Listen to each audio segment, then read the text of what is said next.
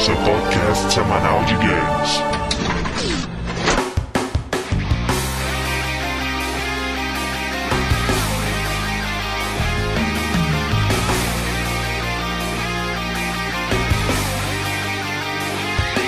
E apertem start, está começando mais um round do podcast Downloading. E vamos para os nossos participantes de hoje.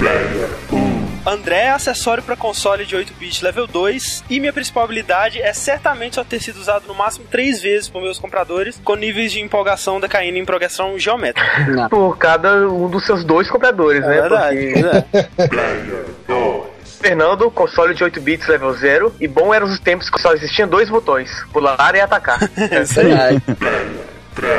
Diego, arqueólogo especializado na era 8 bits level 84, e em minhas pesquisas descobri uma civilização que evoluiu do baralho a aparelho de medição cardíaca em aproximadamente 100 anos de existência. Olha aí, cara, muito bom. Por incrível que pareça, eles têm alguma coisa relacionada com game, né? né? Pablo, videogame de 8 bits, level 99. E Nintendinho é o caralho, meu nome é Nes, porra. Moacir, 256 KB, nível 37, e eu sou daqueles que ficava pensando em apertar o ESC ou o M para começar o jogo. Olha aí, tenho certeza que isso fez sentido para apenas uma baixa porcentagem dos nossos ouvintes. Exatamente. Então, hoje a gente tá aqui para continuar a nossa saga falando sobre a história dos consoles, né? A nossa segunda parte tão pedida aí da crônica dos consoles. Hoje a gente vai falar da terceira geração, que na verdade foi realmente a, a primeira geração para valer mesmo. É como se as outras fossem só preparação. É assim, só um foi onde prequel, né, cara? É. Foi quando começou a dar certo mesmo. foi onde o mercado realmente se consolidou como algo grande, assim, embora ainda fosse voltado pro público infantil mesmo. Foi a geração também que consolidou meio que um, um estilo visual e sonoro, assim, dos games dessa época, que é tão nostálgico pra gente hoje, né? E sem contar também que foi o berço de grandes franquias que a gente vê até hoje. né? Exatamente, né, cara? Muitos dos gêneros, dos conceitos e até das receitas das maiores franquias, né, cara, que a gente tem hoje aí surgiram nessa época. E também, né, primeira geração com presença em peso do Japão, né? É, finalmente entrando no mercado dos games pra valer. Pois é. E pra ajudar a gente, né, nessa tarefa homérica, a gente tá recebendo a presença ilustríssima do Moacir Júnior. Seja muito bem-vindo. Obrigado, pessoal. O Moacir é um gamer, antes de mais nada, e também um dos maiores colecionadores do Brasil, entusiasta principalmente do PC Engine, né? Uh, coisa boa. Fã número um. É muito fácil definir o Moacir assim. Imaginem um videogame, ele tem. Imagina um jogo, ele também. Imagina uma mulher, ele já comeu, cara. É foda. É. Não, nessa parte eu puro. Eu só tô nos videogames aí, porque eu já saquei. A gente vai continuar a nossa discussão sobre a história dos consoles logo após a leitura de e-mails e comentários, e daqui a pouco a gente volta. Maravilha. Tão rápido você vai perceber.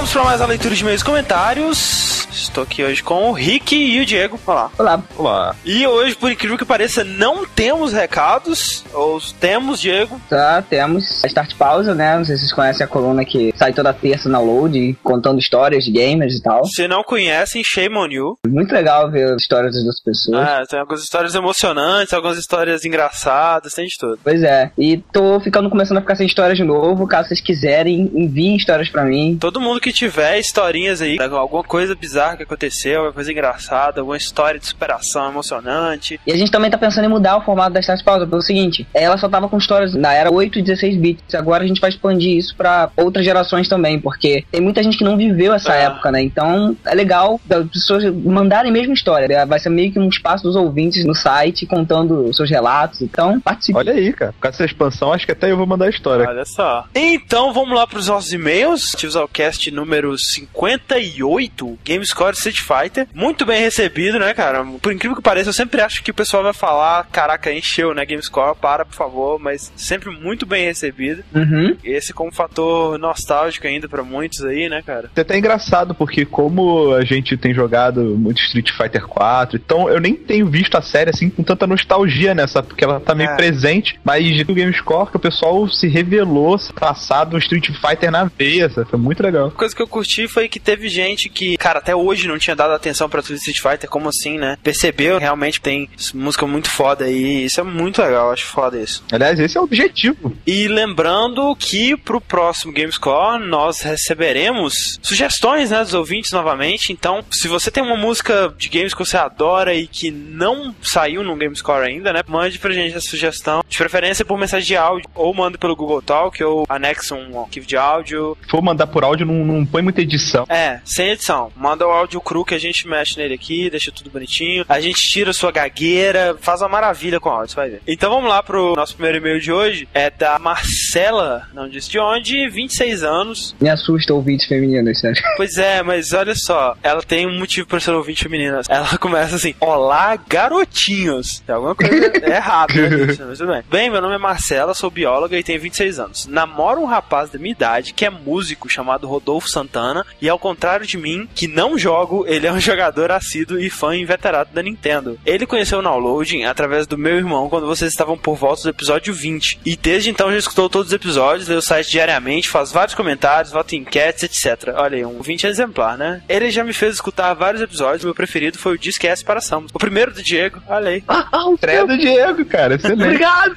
Olha só. Contei toda essa história porque dia 24 do 8 foi seu aniversário. Inclusive, dei pra ele de presente Metroid Prime Echoes e um Zelda Twilight Princess pro GameCube. Olha aí. Ai, que legal. Parabéns. E gostaria imensamente que vocês fizessem o favor de ler esse e-mail no ar como uma homenagem pra ele. Tenho certeza que ele ficaria muito emocionado. Além disso, entre os episódios que ele me mostrou estão os que no final vocês fizeram uma homenagem ao Michael Jackson cantando We Are the World e o último sobre músicas de Street Fighter, onde no final vocês também soltam suas vozes e têm a dizer: Mas que evolução, hein? vocês estão cada vez melhores. Os timbres diferentes de vocês dão um toque todo especial à brincadeira e isso me agradou muito. Cara, é bizarro imaginar que tem gente que realmente acha legal a gente cantando, de verdade. é, cara. Eu não sei se o André separou algum e-mail desses, mas gente falando que gostou, que ficou ouvindo e que baixou pra ficar ouvindo a música. Como assim? Cara, eu não sei se as pessoas mandam esses e-mails falando assim: Caraca, vou mandar um e-mail dizendo que eu adorei, porque eu adoro ouvir esses caras pagando mico, cara. só, sabe? só, cara. Enfim. Parabéns pelo podcast, que também vem evoluindo cada vez mais. E apesar de eu não ser um ouvinte assíduo, acompanho os casts semanais através da opinião do meu amado, olha que bonitinho, que tem um senso crítico que eu confio. Parabéns ao Rodolfo, né? Isso é feita homenagem. Não pense que isso vai se tornar uma prática comum nos e-mails. Vai lá então, próximo e-mail, Diego. Ok, próximo e-mail é do Rinaldo Igual Júnior, 24 anos, São Caetano do Sul. Ele fala: E aí, downloaders? E aí, cara? Estava ouvindo o último cast e o André comentou sobre novos fãs. Pois bem, tem uma historinha. Algum tempo atrás, no Downloading Press, fiquei sabendo da promoção da Valve para Half-Life. Comentei com um amigo meu, mandando o link da notícia, e no final das contas, nós dois compramos o pacote de Half-Life 2. Excelente compra, melhor jogo do mundo. Tá? Esse meu amigo veio cheio de elogios sobre o Steam e a promoção e como era fácil e barato, etc. Então passei para ele o link para o Round 29, Valve Corporation, achando difícil ele gostar por já ter feito várias críticas a podcasts nacionais. E não é que no dia seguinte era só elogios ao download? Gostou muito e agora tá ouvindo direto o podcast dos senhores. Mandem um abraço para o novo fã, Henrique Montanha Sakaui. Abraços e sucesso. Olha aí. Olha só. Abraço, hein? A gente comentou sobre os ouvintes novos, né, na última leitura de e-mails e recebemos vários e-mails de ouvintes, né, que conheceram há pouco tempo ou que estavam conhecendo nesse Street Fighter mesmo. Isso é muito legal, cara. Então continuem sempre mandando. E continue apresentando o downloading para pessoas que ainda.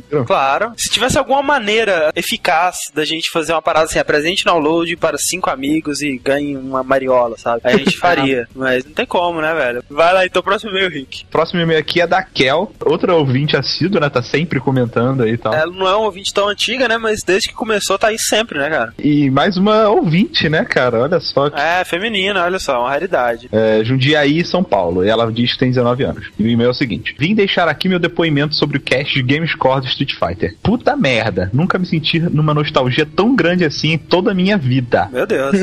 Meu primeiro console foi um Super NES e compramos juntos o Street Fighter 2. Foi lindo. Eu passava horas jogando com meus primos em casa. E serei bem sincero, não dava atenção para as músicas dos games até um tempo atrás. Só que nunca tinha corrido atrás de Street Fighter. Engraçado que vocês falavam das fases, personagens, me vinha tudo à tona na cabeça, inclusive o que eu já tinha esquecido. Foi divertido lembrar da fase da Kami, que por um acaso é minha personagem favorita. Ah, Kami.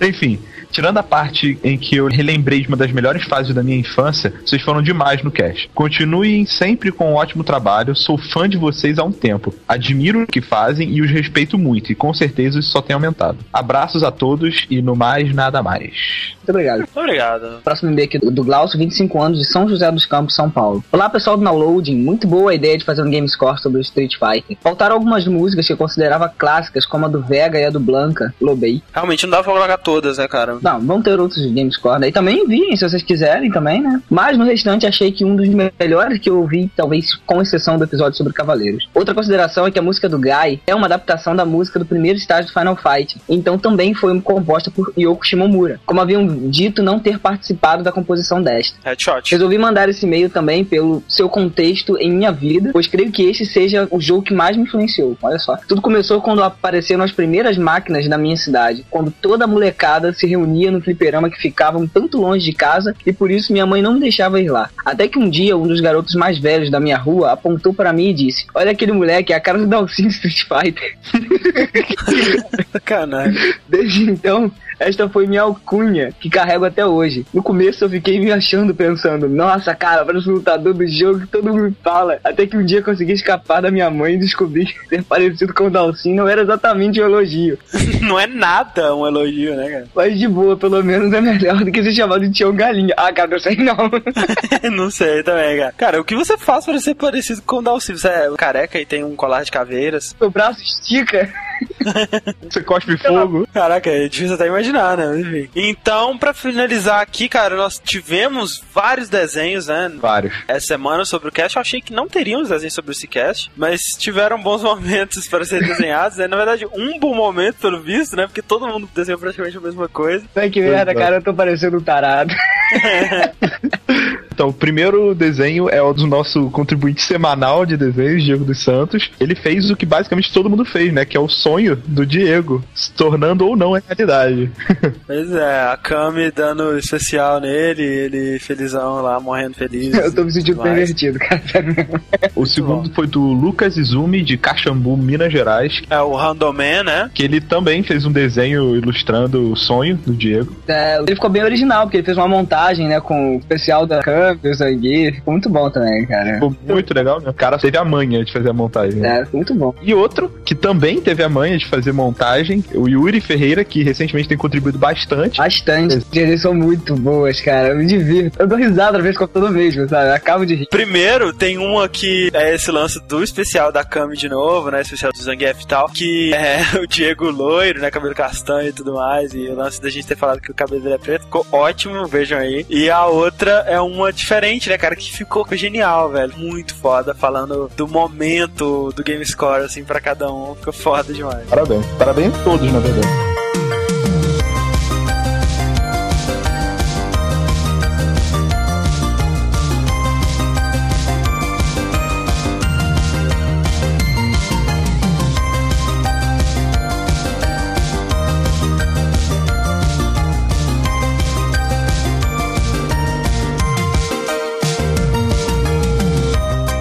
Estamos de volta. Olá. Olá. Olá. Então, olha só, só fazendo uma breve recapitulação do nosso último cast, né? É a Crônica dos Consoles, volume 1, cast número 36, né? Faz um tempinho aí. É ideal que vocês ouçam ele primeiro antes de vir esse, né? Pra... É, claro, a gente, senão você vai boiar um pouquinho, mas só pra refrescar a memória. Lá nós falamos do início de tudo, né? Nas mãos do nosso Dr. Willy, do Ralph Baer. nós falamos lá do Odyssey, do domínio que o Atari 2600 teve naquele início ali, como que a, a tentativa de todo mundo entrar ao mesmo mesmo tempo acabou causando a decadência de tudo, né? Com o Crash de 1983 e 84. Foi aquela farra, né? Todo mundo tentou entrar pra festa, lançava tudo que queria, da maneira que queria, sem saber nem se os consumidores queriam, né? A gente terminou o cast falando lá que os computadores domésticos estavam em alta, né? E os consoles desacreditados. E é aí que a gente começa, né? Então, antes de falar de um dos maiores consoles 8 bits, já fez um planeta. É, ou maior, um né? da- É, vou falar um pouco da empresa que criou, né? Bem de leve, porque a Nintendo merece um queixa-parte, então não sabe Sim, a disso. gente vai aprofundar aí nas origens da Nintendo e nas suas mentes, nas, nas figuras mais importantes dela num cast separado, com certeza. Sim, e- esse é outro cast que a gente tem muito medo de fazer. Muito. A empresa japonesa Nintendo ela foi criada por Fusahiro Yamauchi em 1889. Naquela época eles só meio que produziam uns cartões artesanais de um tipo de barato chamado Hanafuda. Olha só, 1800. Exatamente. Vocês não ouviram errado. E vamos dar um salto no tempo logo, né? O tempo passou em, em 1970 já. A Nintendo ela lança o, seu primeiro, que pode ser chamado de videogame, que foi o Game Watch, que eram aqueles joguinhos eletrônicos, né? Que eram jogados em telas LCD. Isso. A gente chegou até a comentar no Cast Demake. Isso, criação, né, do nosso querido Gunpei Yokoi, outro sujeito que merece um cast. Outro guru aí dessa parte mais tecnológica, né, de inventar coisas e tal. O cara que criou o Game Boy, é o cara que inventou o D-pad, cara. Olha isso, isso é Um fantástico. dos maiores engenheiros da Nintendo, né, cara? É. E olha só, em sete anos depois, né, em 1977, adivinha quem ainda entra na Nintendo, né? Shigeru Miyamoto. E Ninguém é muito importante, né? Em quatro anos lá dentro, mais precisamente em 1981, ao lado de Gunpei Yokoi, Miyamoto criou o arcade Donkey Kong. E a gente nem precisa dizer o sucesso que foi, né? É, é interessante você ver que nessa época a Nintendo ela tava totalmente focada nos arcades. Ela não acreditava ainda que era uma boa trazer essa experiência pra casa, né? Ela tava focada totalmente em arcades. assim. Uhum. O... Tanto que em 83 a Nintendo também lançou o arcade do Mario Bros, que é aquele jogo que você tem o Luigi e o Mario, onde tem aquelas tartarugas saindo do cano, né? Aham. Bater embaixo dela e Clássico. chutar. Isso. Clássico. E o sucesso desses dois arcades, principalmente, foi tão grande, mas tão grande, que a Nintendo resolveu investir no seu próprio console. E desde sempre buscando a diversão familiar, né? Porque até hoje a Nintendo é isso, né, É cara? Você vê dela, pelo né? Wiki aí, né? Verdade. A Nintendo viu no mercado de consoles através da Sega Que na época tava com o SG-1000, né? Que a gente comentou no cast passado. que era um excelente mercado. Só que o que, que a Nintendo queria, que a SEGA não, não tinha ainda? Alcançar os Estados Unidos. Aham. E ela conseguiu isso pela primeira vez com o arcade do Donkey Kong, né? Que foi um dos primeiros arcades a romper completamente essa barreira, né? Sendo um sucesso tão grande no Ocidente quanto no Oriente. O propósito dela com o Famicom era fazer um console extremamente acessível pra todo mundo, né? Um console muito barato, Sim. rivalizar com os concorrentes tanto em qualidade oferecida pelos seus jogos quanto no preço, né? Ao invés dela usar o chip de processador que era o mais popular na época, que é aquele Motorola 68000, ela usou um mais antigo que ela mesma modificou lá e por ele ser um chip mais antigo era uma barganha, sabe? Era muito mais barato do que o 68000. Então isso barateou muito o console. E a ideia original do Nintendinho era já ser um console 16 bits, né? E drive, drive disquete, mas aquilo era muito fora da realidade pra época. Você sabe por quê? Porque naquela época, no Japão, o disquete era uma mídia muito barata. Mas, como todo mundo sabe, né? Tem um probleminha: durabilidade. Ah, é. E, e tinha um computador muito bom naquela época que usava esse sistema, que chamava X68000. Excelente computador assim, era uma coisa de rico. Pra vocês terem uma ideia, ele já tinha um monitor com a resolução de 1024 por 1024. Olha aí, cara. Nossa. Aí o que acontece? Eles já viram aquilo, né, e pensaram em usar essa mídia. Tanto forçaram que eles até usaram à época, né? Sim, com o Disk System, né? Exatamente, os, os famosos é, Disk Systems, Ah. que são caros pra caramba. Mas então, em 83, a Nintendo lançou o Family Computer, que no Japão foi apelidado de Famicom. Uhum. E o Famicom, ele era um console de 8 bits, né? Ou seja, ele tinha uma CPU de 8 bits, usava cartuchos e parecia um brinquedo, né, cara? E só chegou nos Estados Unidos até em 1985 com o nome que nós conhecemos, que é o Nintendo Entertainment System, ou NES, né? Graças a Deus ele chegou nos Estados Unidos com um layout completamente novo, né, cara? Graças a Deus, você acha o americano mais bonito? Ah, cara, eu acho americano. Tijolinho Você cinza. tá zoando? Caraca, o Famicom é lindo, velho. Cara, o Famicom, ele é branco e e vermelho. Vermelho. Caralho, o NES é um tijolo cinza, velho. Como assim? Ah, cara, muito mais discretinho. Mas... Porra, Fernando, vou te bater, cara. Ah, não, cara. é- Pablo, qual você prefere, Pablo? O Phantom System.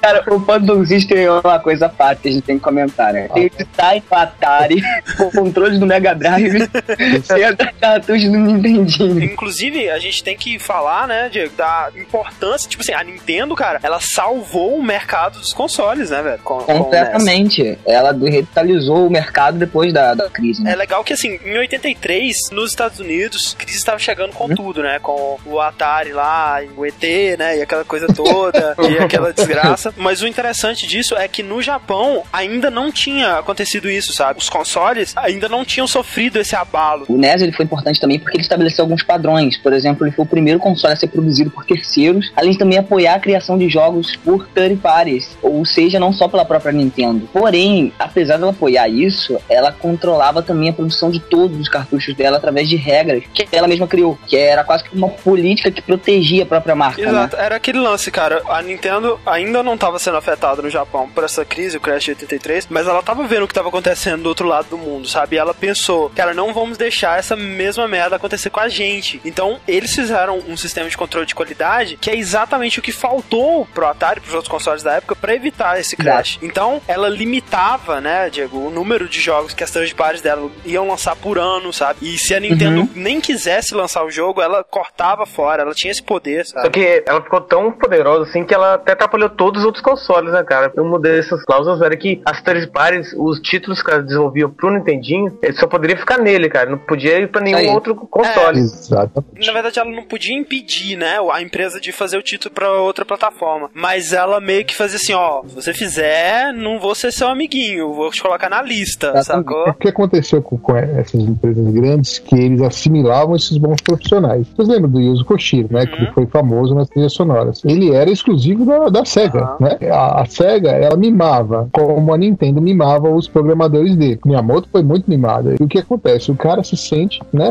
A, a criatividade dele valorizada. E o cara fica. A grande diferença da, que a Nintendo também fez, a, a- a coisas que começaram a mudar, é que tu vê que até a época da Atari, isso foi o que criou a Activision quando ela surgiu, o- a pessoa em si, quem programava o jogo, ele não era visto como uma, sei lá, vamos dizer agora, uma celebridade ou alguém com destaque, né? Exatamente. Ele era visto apenas como um funcionário que tá exercendo o trabalho dele e não ganhava nada além disso. Daí que deu aquela briga que o pessoal saiu da Atari, fundou a Activision. E a Nintendo, ela já valorizava o, o- o seu funcionário e isso foi um grande diferencial deles na época. Isso é um grande diferencial japonês no geral, né? Com certeza. É, mas isso a gente tá falando das first parties, né? Do estúdio Isso com os seus funcionários. Mas a Nintendo também, ela prezava essa relação próxima com as third parties, né? Então, a Capcom, Konami, a Taito, sei lá, enfim, elas iam lançar os jogos pra Nintendo e a Nintendo falava, ó, só vai lançar pra mim, tá? Se você lançar pro Master System, pro Mega Drive, mais pra frente, né? Eu vou te colocar na lista negra, sacou? Ninguém queria ser colocado na lista de, de Exato, que era um Nintendo, né, console cara? mais bem sucedido, sabe? Pra eles tava ótimo. Se a Nintendo só quer que eu produza pra ela, ótimo. Exatamente. Exatamente. Toda vez que alguém queria desenvolver um jogo pro console, era obrigado a assinar um contrato que obrigava ele a produzir games apenas pro console e no máximo 5 por ano. E todo NES, né, tinha um chip de autenticação chamado TenNES. E em todos os cartuchos licenciados também tinha um desse. E se o videogame não reconhecesse o chip do cartucho, o jogo não rodava. E muitas empresas não aceitavam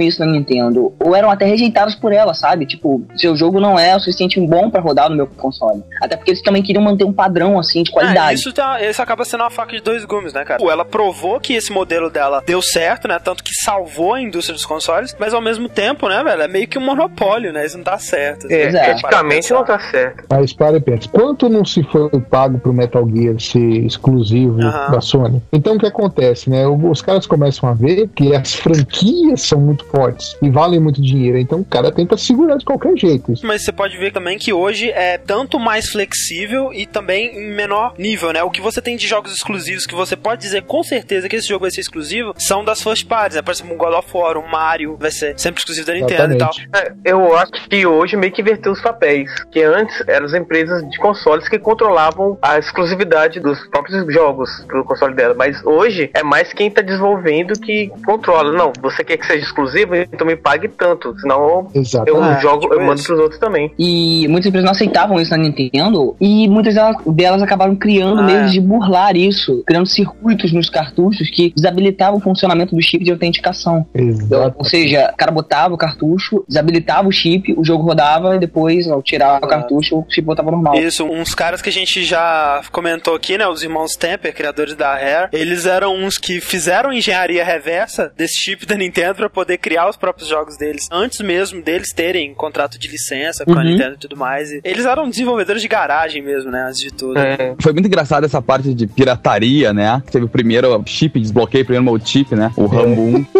Mas o mais engraçado foi que a primeira vez que eles desbloquearam o 10, eles entraram na empresa de patentes responsáveis por isso. Eles entraram se dizendo funcionários da Nintendo. Caraca. Eles conseguiram uma cópia da patente pra a- avaliar, levaram pra casa e, e e construíram a- o inverso, entendeu? Caralho, cara de pau, né, velho? Ok, olha aqui, nós somos a Nintendo, gente, e a gente tava trabalhando o projeto. Eu não sei como é que isso funciona, cara. É mais ou menos como tu entrar no banco e dizer, olha, eu sou o Bill Gates, eu queria sacar meus 20 milhões porque eu tô com dúvida. Ah, isso, gente, só- É, só um pouquinho, eu vou te sacar em nota de 10? É, por favor, obrigado.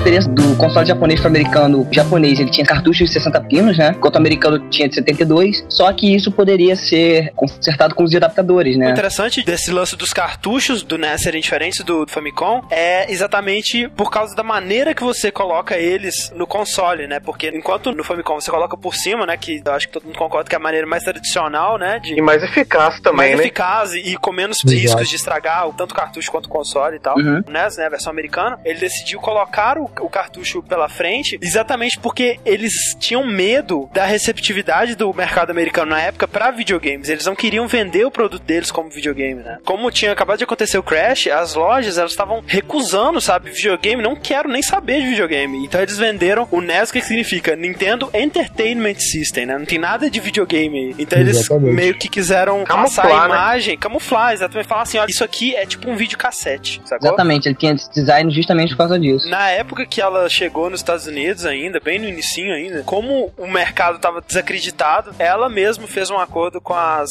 lojas, né? Onde ela organizaria né, as, as stands de vendas do NES, ela financiaria isso e se não vendesse, ela aceitaria a devolução dos consoles. Então, tipo assim, mostra duas coisas que ela tava muito confiante que ia vender e que ela tinha muito dinheiro pra gastar também, né, cara? Ou ela tá muito desesperada, Pois né? é, ou isso. Isso é uma excelente tática comercial e às vezes geram certas surpresas. E para empresário é muito vantajosa. Pô, vamos pensar como um empresário. A Atari tinha falido, certo? Uhum. Meu, se o cara não fizer uma coisa muito boa com a mesma fórmula, dificilmente ele ganha dinheiro, na verdade. Não é meio que um, um- um tiro no escuro? É, os investidores americanos nessa época eles achavam piada, né, cara? Exatamente. Voltar a investir em videogame era absurdo. Mas o console ele vendeu mais de 62 milhões pelo mundo, sendo os 30 milhões só na Ásia, só ficando atrás, historicamente, do Game Boy e do PlayStation 1, com uma biblioteca de mais de 700 jogos além de acessórios. É, e sem falar os piratas, né? Só pra vocês terem uma ideia desse sucesso, uma em cada três casas americanas e quase uma em cada duas japonesas tinha um Nintendinho. Na época de ouro do É, o, o. Nintendinho ele foi tão bem sucedido que na época, quando você falava em jogar videogame, você falava em jogar Nintendo, né? No- principalmente nos Estados Unidos. Como tipo bombril, né? Era, era significava o videogame, assim, entendeu? Você falava Nintendo, já sabia o que que era. era isso, cara, vem de uma massiva campanha publicitária feita sobre o console. Além de uma boa variedade de jogos, né? Graças ao bom relacionamento com essas third parties que a gente chegou a falar, né? Em 88, a Nintendo chegou a lançar a Nintendo Power, que era uma revista exclusiva Ah, do universo Nintendo, né? Divulgava novidades, detonados, dicas, lançamentos do console. Ou seja, foi, E foi uma lavagem cerebral por completo, né, cara? Cara, com certeza, cara, ali começou a nascer os primeiros nintendistas, sabe? Ah, com certeza. Só pra você ter uma ideia, em 1989, era a revista com o maior número de assinantes dos Estados Unidos. Caralho. Ah, né?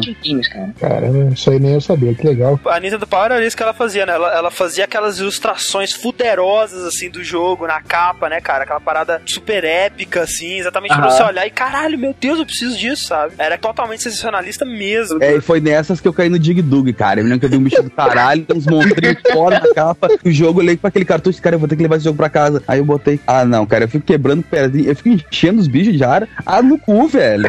sobre essa campanha publicitária feita em cima do console, tem muita coisa legal, cara. Eles mostravam cenas dos jogos em filmes, é. Em De Volta pro Futuro 2, você tinha o Martin McFly jogando aquele Wild Gunman, né? Aham. Com a, com a Zapper. Via Nintendo em tudo, cara. Desde cereais a relógio de pulso. Fez tanto sucesso que eles começaram a se misturar com diversos outros produtos, sabe? Que não tinha nada a ver. Por exemplo, a sabão em pó, sabe? A marca sabão em pó, eles fizeram propaganda juntos, sabe? E naquela mesma época foi até lançado o desenho, né? Do Super Mario Bros. Que a gente chegou a ver aqui no Brasil É, também. que era Que a triste. gente ignora, né?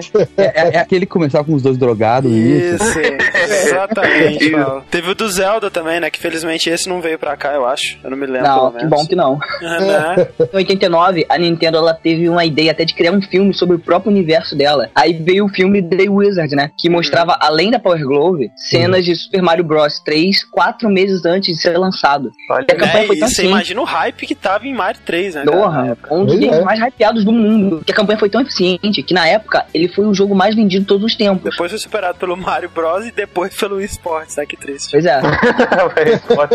Que derrota, né, cara? Você Que derrota, cara. Sem noção, cara, o comercial do Mario 3. Os Estados Unidos todos assim se mobilizando, sabe? Pela espera do game, gritando Ah, é. Mario, Mario. é tipo, mostra um monte de gente gritando, aí vai se afastando e forma a cara do Mario assim no continente americano, sabe? É uma coisa Caraca, né? Ah, cara, que massa. E se não fosse isso suficiente, né, cara? Em 93 nós tivemos o lançamento de um clássico de cinema que foi o Super Mario Bros. The Movie, né? Que é excepcional, é um filmaço. Preferido, cara. Eu divirto toda vez que eu vejo aquilo. É muito Olha, tá, tá lado a lado com o Double Dragon, hein, cara. Tá falando um pouco sobre a gama de jogos que ele teve, né, cara? Você tem títulos super, ultra importantes aí que nasceram ali no Nintendinho, né? Como a gente chegou até a comentar, por exemplo, Super Mario 1, 2 e 3, Metroid, Final Fantasy, Dragon Quest, Mega Man, Castlevania. Cara, tem noção da importância desse console nessa história Cara, né? é, é muita franquia mesmo que começou ali. Foi o ponto de partida pra muita coisa que a gente tem hoje, né? Muita coisa que você provavelmente nem jogou o início, né? Vocês sabem outra coisa que ajudou muito, muito também a, o Nintendinho nessa época? Vamos raciocinar. O que, que é tão famoso quanto o Mario? Michael Jackson. Ah, Mario. Socorro. Zelda, ele não é um, um RPG, né? Ele é um semi-RPG, ou seja, ele é um jogo de ação, mas com elementos de, de RPG, que fez um tremendo sucesso. Absurdo, foi Pô, absurdo. Era uma ideia original naquela época, né? Exatamente. Agora que vem a grande sacada, meus amigos. O que que o pessoal dos Estados Unidos, né, em si gosta? Porrada, né? Uhum. É ação e violência. Que o japonês, cara, é o seguinte: eles gostam de RPG. É RPG e RPG e RPG. Uhum. E eles começaram a introduzir esta fórmula de uma maneira bem mais leve, ou seja, bom, americano que gosta de porrada, então vamos dar porrada no, pra eles, né? E eles começaram a utilizar isso no Zelda. Só que eles já começaram a introduzir os elementos do RPG e o pessoal começou a pegar gosto. Não tem quem não goste daquilo. É, Os Agrada todo mundo. Agrada todo mundo. Os caras acertaram na dose. Em 1993, temos dois acontecimentos muito importantes. Primeiro foi o lançamento do NES 12, né? É o Júnior, É. NES Júnior. Isso, que NES disso aí. Que era um NES mais compacto e mais barato, quase metade do preço. Ele tinha um visual que lembra muito Super Nintendo, né, cara? Não só Super Nintendo, mas uma segunda versão do Famicom, né, Sim. cara? É bem parecido mesmo. É o AV, que é o que vinha com, a, Isso, um- com a isso. entrada áudio e vídeo, coisa que o americano tinha, mas o japonês não veio. Muitos dos bugs também dele haviam sido consertados nessa nova versão, como por exemplo o fato de que ele ser mais compacto evitava que ele juntasse tanta poeira. Porque, só pra vocês terem uma ideia, a Nintendo lançou um kit oficial de limpeza do Nintendinho. É porque, como o NES, o primeiro, ele se encaixava o cartucho do jeito. Cara, a quantidade de problema que isso dava, sabe? De acúmulo de poeira, de oxidação, né? Ferrujar. Mas nada que a sopradinha não resolvesse. Pois é, não, depois de um tempo, nem a sopradinha, cara. Sério. Caralho, eu É cuspidinha, né? meu- É, cara. Cara, eu entupia o meu console de cotonete, sabe? Pra tentar limpar os contatos lá no fundo quando eu os jogos para Não, no fim da vida do meu NES, cara, não funcionava mais nada. Mas assim, o que mais chamou atenção foi que teve a remoção do chip Ten NES. Ah, e aí liberou tudo. Você podia jogar jogo japonês, jogo americano, jogo pirata, tudo. Outra coisa que veio nessa geração e que pegou com força foram os acessórios, né, cara? Um console dessa geração não era um console se ele não tivesse um Ah, milhão de Claro acessórios. que não, né? Tipo, você parecia um robô, né? De tanta coisa que você coloca no seu prato, Isso pena. quando você não tinha um robô como acessório. É, isso Não, não, querido Pois Rob. é, o Nintendinho tinha diversos acessórios inusitados, inclusive esse Family Computer Disk System, que foi lançado em 86, que era como se fosse um drive de disquete para Nintendinho, como a gente disse. Mas sabia que também o Famicom System, ele, depois ele virou um acessório para entrada de novas empresas, né, de baixo custo, vamos dizer assim. As empresas que eram mais fracas entravam por eles pela porta dos fundos, vamos dizer assim, ou seja, pelo Famicom Disk System. E isso trouxe na época, inclusive, a própria Square, que ela não foi aprovada, os jogos que ela trazia na época, ela tinha um outro selo, ela união de várias outras pequenas empresas, né? Os jogos dela não tinham potencial, vamos dizer, pela, pra Nintendo, pra fazer parte. E aí elas lançavam jogos pro Famicom Disk System. E aí depois, com sucesso, ela conseguiu ir pro hardware principal, vamos dizer. É, e depois lançaram também, né, o Twin Famicom, que era um Famicom que o Nintendinho, que já vinha com o próprio Disk System embutido. É, era da Sharp. Tivemos também o Zapper para jogos como Duck Hunt ou Wild Gun, O né? Zapper é a pistola, né? A, E a pistola. a famosa Então, pistola do Legal NES, que né? tinha uma versão japonesa, cara. Justamente, o Wild Gunman. Dá uma olhada só como é que era a versão. Olha aí, né? Cara. Pô, muito mais maneiro, né, cara? tipo, né? Dá pra imaginar por que não venderam isso nos Estados Unidos. né? Então, teve um cara que há pouco tempo assaltou uma casa com a pistola do Master System, pô. É, a G1, a- aquela revista digital da Globo, né? Me chamou nessa matéria aí pra eu provar a autenticidade da Light Phaser, né? Olha aí. É sério. Outro acessório aí foi, por exemplo, o Power Pad, que, cara, eu acho que isso aí foi o predecessor, assim, do Wii Fit, sabe? é? Ele tinha muitos joguinhos pra você cansar, sabe? É, aquele track and field, Isso. né? Esses acessórios bizarros aí foram todos cobertos pelo Angry Video Game Nerd num, num review dele, né, cara? É Pois é, muito legal. cara. É sensacional da Power Glove. Vocês têm que ver, tá o link aí pra vocês também. É muito engraçado, cara, muito legal. E, cara, um dos meus favoritos, assim, que eu, eu me apaixonei quando eu vi, foi o Robin, Pô, que cara. é um robô, cara. Que não faz nada. não faz nada, cara. É assim, por que ter um robô? Por ter um robô, cara, sabe? Eles queriam te dar essa sensação. Cara, o NES é o futuro, velho. Você vai interagir com um robô. E aí você tinha aquele robô do seu lado que não fazia porra nenhuma, velho. Mas era um robô, entendeu? Então era foda. Quando lançaram esse robô, né? Miyamoto foi e autografou um robozinho desse, né? Aí depois, né, passou assim, um tempinho, colocou esse robozinho autografado pelo Miyamoto no eBay. Chuta quanto ele Meu fechou. Deus, não faço nem ideia quanto. 6 mil dólares. Caraca. Nossa. Você pensa que não tem doido pra essas coisas, não?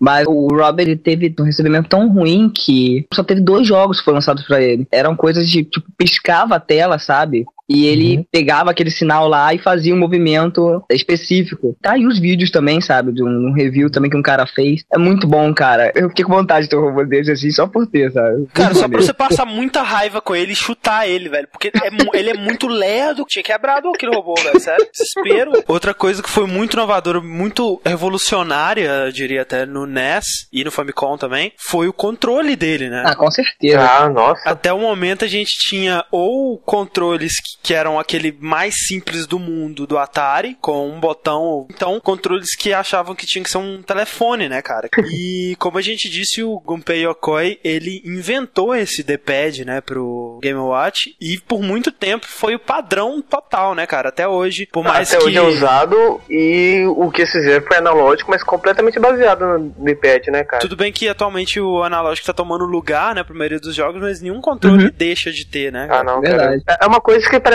tão simples, né? Tão... É, exato. é, Esse é o tipo de invenção mais. As mais importantes são assim, né, cara? Aquela que você olha e você nem consegue dar o devido valor de tão óbvia que ela é.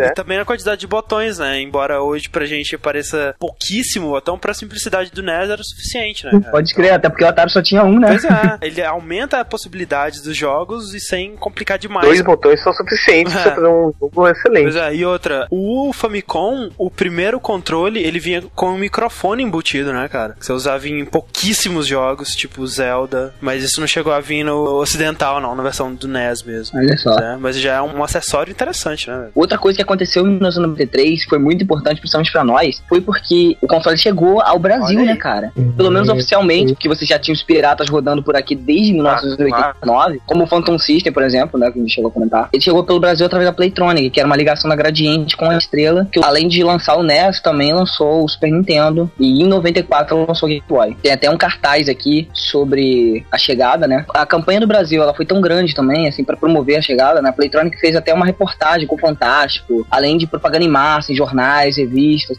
na televisão brasileira, que ele tentou repetir o que fez nos Estados Unidos, né? O, o console, ele chegou aqui já com padrão brasileiro de cores, sabe? E uma boa assistência técnica, né? E cheio de autorizados por todo o Brasil. Que era aquele selinho, né, do Mario, aquele Aham, da Playtronic. Mas, curiosamente, o Nintendo original, né, da Playtronic, ele não fez muito sucesso no Brasil, porque o lançamento oficial ele foi bem tardio, Devia né? ser mais caro, né, cara, que os genéricos. Pois é, além também isso, né? Nós tivemos ó, várias empresas que trouxeram uma pirataria legal, quer dizer, na verdade não é nada era legal, mas não existia fiscalização sobre isso, né? Mas o engraçado é que uma das grandes piratarias que fazia isso, quem, quem mais fazia isso, era a Gradiente com o próprio Phantom System, como eu já falei. Engraçado que ela lançava o console da Gradiente, e quando veio pro Brasil a Playtronic começou a esquematizar essas coisas, de vir pro Brasil já, na verdade, a Gradiente ela ficou com muito medo de se Uhum. ferrar com isso, de que a imagem Gradiente fosse vinculada à pirataria. Então, automaticamente ela mudou toda a linha de produção, criou uma segunda empresa que era a Falcon Soft, Aham. que na verdade era a mesma coisa, mas só pra tirar o logo da Gradiente lá e não ficar vinculado como pirataria no a, a- a empresa. Era muito idiota, porque eu não sei que- o dia que a Gradiente tinha na cabeça que se tu pegar até hoje a caixa e ler, tá sido compatível com o Phantom System. É, isso é verdade. Essa época nós tivemos vários clones aqui. O Beat System, Phantom System, a CCE com o Turbo Game, VG9000, Ah. 9000T e o cacete. O Diego tirou sarro que o Phantom tinha os controles de, igual de Mega, Mega Drive, e ele É. parecia 7800. Cara, pior foi a CCE que fez o Turbo Game, que tinha um controle igual de Mega Drive de cabeça pra baixo, né, velho? Ah, é.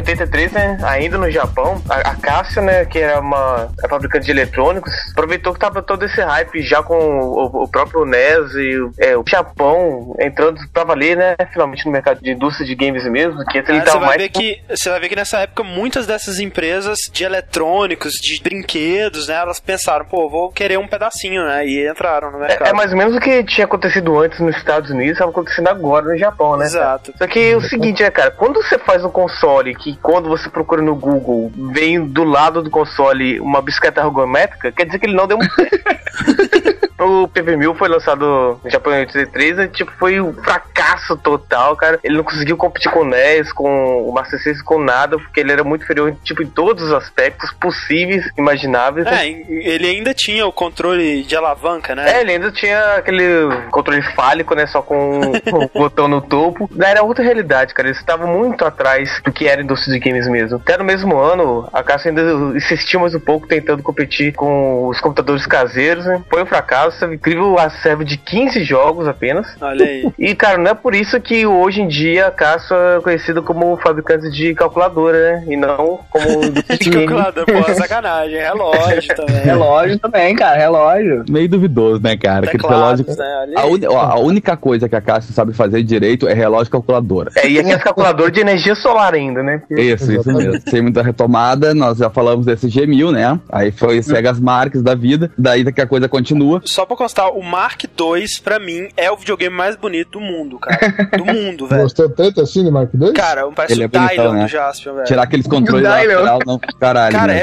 é, ele é lindo, velho. Só pra relembrar a, a ideia, né? A SEGA estava um pouco aquém da Nintendo, que já tinha lançado seu NES. Ela estava querendo voltar a concorrer nos consoles. O SG-1000 tinha sido um baita de um sucesso, mas ela precisava chegar a se equiparar com o, o, o NES. Porque o, o SG-1000, né, lembrando, ele se equiparava mais ou menos ali com o ColecoVision, né? Aquela... Exatamente. Ele tinha, ele, ele tinha gráficos bonitos, claro, comparado com a geração anterior, né? Ah, Vamos ser sinceros, até o SG-1000 ele não ficava graficamente distante do que tu tinha no início do Exato. próprio NES, né? É. Mas o problema é que queria conquistar o mesmo mercado que o NES já tinha. E pra isso, ela desenvolveu o aclamado Master System, né? Foi o Sega Mark III, né? O Master System ele só foi ter esse nome, na verdade, em 86. O que, que ela criou? Ela criou um hardware superior ao próprio Nintendo. Isso. Ela, ela criou um aparelho que tinha gráficos melhores, ele tinha 256 cores. A palheta de cores dele era melhor, né? Também. É, a paleta de cores dele era melhor, o número de simultâneos de cores na tela melhor. Inclusive o japonês, ele vinha com um chip de FM de som, que era anos-luz superior ao do NES. Quem tem o Master System não pensa que tá com grandes coisas, porque o Master System nacional já veio sem esse chip. Mas enfim, ele tinha um hardware muito mais potente do que o próprio NES. Só que o problema, como todo mundo sabe, né, ele sofria do problema que o próprio uh, Diego discutiu, que a SEGA, ela lançou um videogame sem muito suporte third parties. Na A maioria das empresas tinham medo de lançar alguma coisa pra ela, justamente porque a Nintendo já vinha com a política de, olha, isso é exclusivo nosso, não queria que tu lançasse. Nossa, eu morri. Tenta me respeitar um pouquinho, senão a gente chuta. Vocês lembram também que a SEGA ela já vinha de um monte de sucesso de fliperama, E certo? é, e é isso que sustentou, né? o- Exatamente. Ela já coloca um console caseiro Altered Beast, Afterburner, OutRun, Space Harrier. Cara, eu lembro sim. até hoje, tá certo, muito mais inferior do que o da máquina. Mas, meu, você quer jogar o Beast, né? É, o lance dessa época era você ter a experiência do arcade em casa, né, cara? Exatamente. Então, é só que ela lançou o Mark III Mark no III, Japão, mas não fez nem cócegas na Nintendo, né, cara? É, porque Aí, a- o- as grandes empresas, Konami, a Capcom, já tava tudo com os direitos pro NES como exclusivos. Isso, e, e embora a SEGA tivesse, né, esses, todos esses títulos de arcades, porque a SEGA sempre foi grande nos arcades, né, ela não conseguiu se sustentar só com isso, né, no Japão. Com certeza. E aí foi que ela tentou partir pro mercado ocidental. E, no caso, né, Estados Unidos. Em 86, o console chega com o novo nome, né, o Master System mesmo. E esse nome, inclusive, acabou sendo alterado no Japão junto. E, Na Ah. verdade, ela ficou com medo de parecer que a empresa criou dois consoles diferentes e, que um tinha um funcionamento diferente. E vale lembrar que realmente tinha alguns funcionamentos diferentes. Inclusive, o cartucho era diferente, o japonês do, do Aham. americano, né? O Mark III. Depois, quando saiu realmente o Master System, eles meio que globalizaram essa diferença e todos os, os consoles tinham a mesma entrada de jogo e tudo era muito mais padronizado, né? Mais um design que eu acho muito bonito no Master System, cara. Não sei se é só é eu. melhor que o tijolinho cinza da Nintendo, né, cara? É, eu acho, cara. Sei lá. Pra ser perfeito, eles podiam ter tirado aquela porra daquele botão de pausa do console, né? Botar no controle, que nem o NES. É verdade. Mas uma coisa que é horrível no Master System são as capas dos jogos, né, cara? Aquele quadriculadinho. Ah, azul. sim, cara. Hum. É feio demais. Pô, eu cara, acho meu bonita aquela capa, cara. É, mas eu sempre sou do contra de vocês, né? Tudo bem. Além dos cartuchos, né, Pablo, ele também tinha alguns jogos de baixo orçamento que vinham em cartões, né? Isso que eu usava a entrada pro óculos 3D dele, né? A mesma entrada. Ah. Eram jogos que eles tinham no máximo 256k. São realmente jogos de baixo orçamento. E além disso, de periféricos, como a gente falou, teve a famigerado óculos 3D gigante ocupa a inteira, né? Isso funcionava? Funciona e não funciona. A pessoa que tem problemas de- de miopia acima de 4 graus não consegue ver o 3D, porque o que ele funciona? Ele vai alterando rapidamente entre preteando e aparecendo a imagem, e aí tu consegue dar essa profundidade. Bom, quando ele chega no mercado ocidental, achando que tá com a corda toda, ele descobre realmente que a, o NES já estava dominando os Estados Unidos, e aí começa a entrar um- uma série de desespero de como conseguir alavancar as vendas do, do Master System, já que no Japão estava perdido, quem sabe alguma coisa possa ser feito no mercado ocidental. Afinal, eles nem conheciam muito bem como trabalhar com o mercado ocidental. Foi o primeiro console da SEGA das caras lá, né? E aí, a SEGA burra, idiota, ela fez parceria com uma empresa chamada Tonka, Olha o nome da É. empresa, né, cara? a, coisa começou mal por aí. Ela fez uma parceria com uma empresa chamada Tonka, que comercializava outros tipos de brinquedos, para conseguir fazer toda a campanha publicitária, todo o marketing e vender os consoles da SEGA. É mais ou menos como a Tectoy teve no Brasil, só que uma versão idiota, Nossa, né? imbecil. Pois é, porque a Tonga, ela começou a vender as coisas da forma que ela achava necessária. Ou seja, a Tonga da Mironga do Cabulete cagou tudo, né, cara? Ela simplesmente trazia só os jogos que ela achava que poderia fazer sucesso lá. Olha, já começar por aí, tipo, se esse jogo não for bom, eu não vou vender aqui. Não, e ela chegou até a trazer jogos sem localização, né, cara? Ela pegava o jogo japonês e tacava no mercado Sim. americano. Uhum. Exatamente. Esse é o grande problema. Ela não fazia uma pesquisa do que poderia vender e nem localizava as coisas. Ela simplesmente lançava as merdas no mercado e dizia: olha, tomara que venda. É, Outra reclamação que tiveram era os pontos de venda que tu conseguia no Master System, porque diz que era comum tu encontrar, por exemplo, na seção de brinquedos. Ok, tá aí nada de mal. Só que em lojas de eletrônicos ela quase não vendia, entendeu? Ela não fechou parcerias com o Walmart da vida, com grandes mercados. Era só com lojas menores. E não fez nenhuma campanha publicitária de venda. Vamos dizer assim. Isso mata, né, Ah, cara? Tava lá o Andrezinho lá, ah, vou comprar um videogame. Ah, olha aqui o NES que eu vejo na TV. Tá até essa merda. Que isso, cara? Master System. Que é essa SEGA? que tonka é essa? E sem falar que em preço, assim, né, os dois eram praticamente iguais, né? Com certeza. Começou a amargar. A SEGA ainda conseguiu grandes empresas americanas, como a Activision e a Parker Brothers, para conseguir alguns jogos, vamos dizer, mais americanos, né? Pro console, ou seja, tentou dar uma sobrevida, mas mesmo assim, eh, comparado com o NES, ela não conseguiu chegar perto das vendas e sempre foi um fracasso pro mercado americano, né? É, o- Ah. os grandes jogos do Master System são ou portes de arcades ou Alex Kidd e Phantasy Star. Acabou, né? Tipo, basicamente. Tem algum jogo exclusivo pra Master System que marca o console além desses? É, O silêncio. silêncio constrangedor, eu acho que é, é Provavelmente a gente vai poder lembrar mais alguns, tá ligado? Tipo, sempre vem Psycho Fox e California Games na cabeça, É, né, cara? Psycho Fox também. Wonder Boy também, não. Verdade. Wonder Boy das caras. É, Aí tá começando. é, vamos parar que a gente vai parecer que ele é bom, cara. bom, o Master System, depois do lançamento no Ocidente, ele durou mais dois anos no Japão. Acabou descontinuado por causa de outro console, que eu não vou dizer qual é. Muito rápido, né, a vida dele no Japão, né, cara? Durou muito Foi muito pouco, lá. mas aí a SEGA ela mudou o foco dela e começou a procurar os mercados que não estavam o Nintendo consolidado, ou seja, que o Nintendo não tinha feito um investimento de marketing grande. que na verdade a Nintendo mesmo tinha investido pesado no Japão e nos Estados Unidos, né? Ela tinha Exatamente. meio que ignorado o resto do mundo. Exatamente. É, isso é. E foi aí que a SEGA tentou buscar o nicho pra não matar o Master System dela precocemente. Assim como ela fez com todos os outros videogames até hoje e acabou, né? Mas, tipo, né, cara? Sega é muito zarada, cara. o pobrezinha, cara. Mas enfim, aí ela foi pra Europa. Viu que o- a Nintendo não tinha feito grande divulgação na Europa e aproveitou pra fazer uma campanha forte. Inclusive, ela criou a SEGA of Europe, né? A SEGA europeia mesmo. Ela não resolveu botar na mão de ninguém lá. A Tonka. e foi partiu do zero pro mercado europeu. E aí ela fez um baita do sucesso, justamente porque ela trouxe grandes clássicos do arcade de novo, que Aham. caiu no gosto dos europeus. Ah, enquanto os europeus estavam jogando o OutRun lá no ZX Spectrum, né? Chegou a SEGA com a versão oficial da SEGA, né? Do jogo. É, imagina, mais de quatro cores, uau! É, caraca, é fantástico. E aí, um tempo depois, outro mercado que a SEGA conseguiu atingir. Existe três lugares, gente, que a SEGA fez muito sucesso com o Master System. Foi a Europa, a Austrália e o terceiro, o Brasil, né? Pois é. aí, Graças a quem? A Tectoy ela foi responsável pelo Master System no Brasil, isso todo mundo sabe que ela é representante legal da SEGA. Uma empresa para investir em games aqui no Brasil, onde o mundo inteiro fica falando que o Brasil é o país da pirataria, os caras realmente merecem mérito. Nesse Verdade. sentido. Não, total, né, concordo. É que né, eu vejo muita gente criticando até o Zelo. Meu, pô, a empresa tá, até hoje tá dando a cara a tapa, entendeu? Certeza. Imagina, né? Não é o cara ter coragem de lançar aqui, meu, pô, os caras, por mais que seja, cara, tem que dar crédito, cara. Se ninguém começa, né? É, com Essa, certeza. essa que É, é uma pena que a Tectoy ela tenha sido, durante todos esses anos, a- realmente a única a fazer do jeito que ela fez. né? Exatamente. A primeira ideia que eles tiveram foi trazer a Zillion, a pistola. Tu usava um trequinho no peito e aí quando a pessoa tirava, ela acendia uma luz pra pessoa morreu. Isso vendeu horrores graças à vadia da Xuxa, que passava o desenho no fim.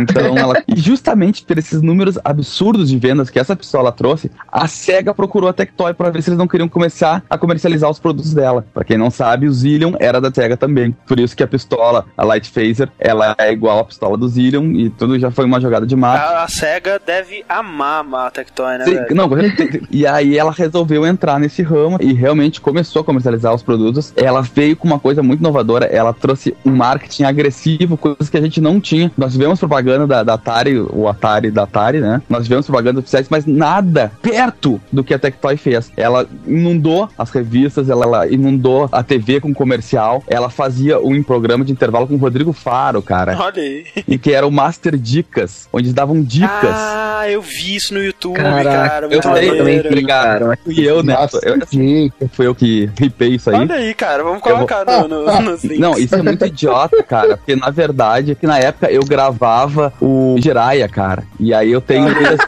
Jiraya, aí ficou. Mas enfim, e pra vocês terem uma ideia, gente, ela vendeu 2 milhões de consoles no Brasil, de Master System no Brasil. Porra, é muita coisa.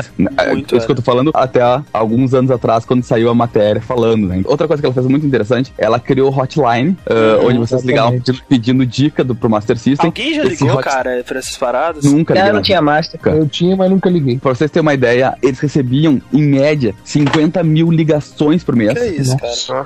Não era pouca merda, não. Além disso, eles trouxeram o Sega Club pro Brasil, que era uma coisa que até então só existia nos Estados Unidos e Japão. Era assim, tu comprava um jogo, tu mandava aquele cartão resposta, já não tinha comprado, depois Ah. tu concorria a jogos. Quando saiu o Monaco GP, tu mandava comprovante que tu comprou ele, eles te davam desconto pra tu comprar o ingresso pra corrida no Brasil. aí, cara. Ou Olha então, que foda. além de tu concorrer ao ingresso pra corrida mesmo lá, eles realmente fizeram uma coisa absurdamente grande, assim, né? Outra coisa que era muito legal da coisa foi que eles procuraram mesmo localizar os jogos pros brasileiros, né? Isso é o mais foda, cara, pra Com mim. certeza. Isso é uma coisa que falta total hoje, né, cara? Pra Atualmente, gente. né? A Microsoft ela até fez isso com É. um ou dois jogos, mas eu acho que até porque hoje a gente tá com a pirataria muito mais encravada, Uhum. talvez as vendas acabem não pagando o investimento. E naquela época não tinha tinha isso, né? Então, ela fez é, Phantasy Star em português, ela botou jogos com o, o, Chapolin versus Drácula, te lembra disso? Mônica. O jogo- Ah, Mônica, Geraldinho, cara. Porra, aí tu vai pra puta que pariu de jogo. Lançou a versão com Master System Super Compact, que só saiu aqui. Que é uma versão sem fio, né? É uma versão sem filtro, fica na frente da TV com uma- um treco mais ou menos do tamanho de uma torradeira,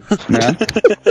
é o Game Gear sem tela, né, cara? É. Sem falar dos jogos que a gente até falou no cast de The Makes, né? Street Fighter. Sim, e outra coisa muito legal é que além disso, cara, ela fechou parceria com Capcom, com a Clan, com a Midway, com a Williams, tudo pra, pra conseguir ter direitos autorais dessas aplicações e poder transformar esses remakes que a gente comentou, né? Aham. Aqui no, no Brasil a gente tem essa imagem, né, dessa geração que foi o combate, né, cara, essa rivalidade entre Sega e Nintendo, NES versus Master System, mas isso é só aqui, né, cara, tipo, sei lá, na Austrália e Europa, né, porque no Japão Uhum. e nos Estados Unidos, Estados Unidos principalmente, o Master System nunca chegou nem perto, né, cara, de competir com o NES. não, cara. Foi um Uhum. massacre total. E aqui no Brasil, por incrível que pareça, o Master System sempre foi mais popular, então é um cenário totalmente inverso. Com né? certeza, com certeza.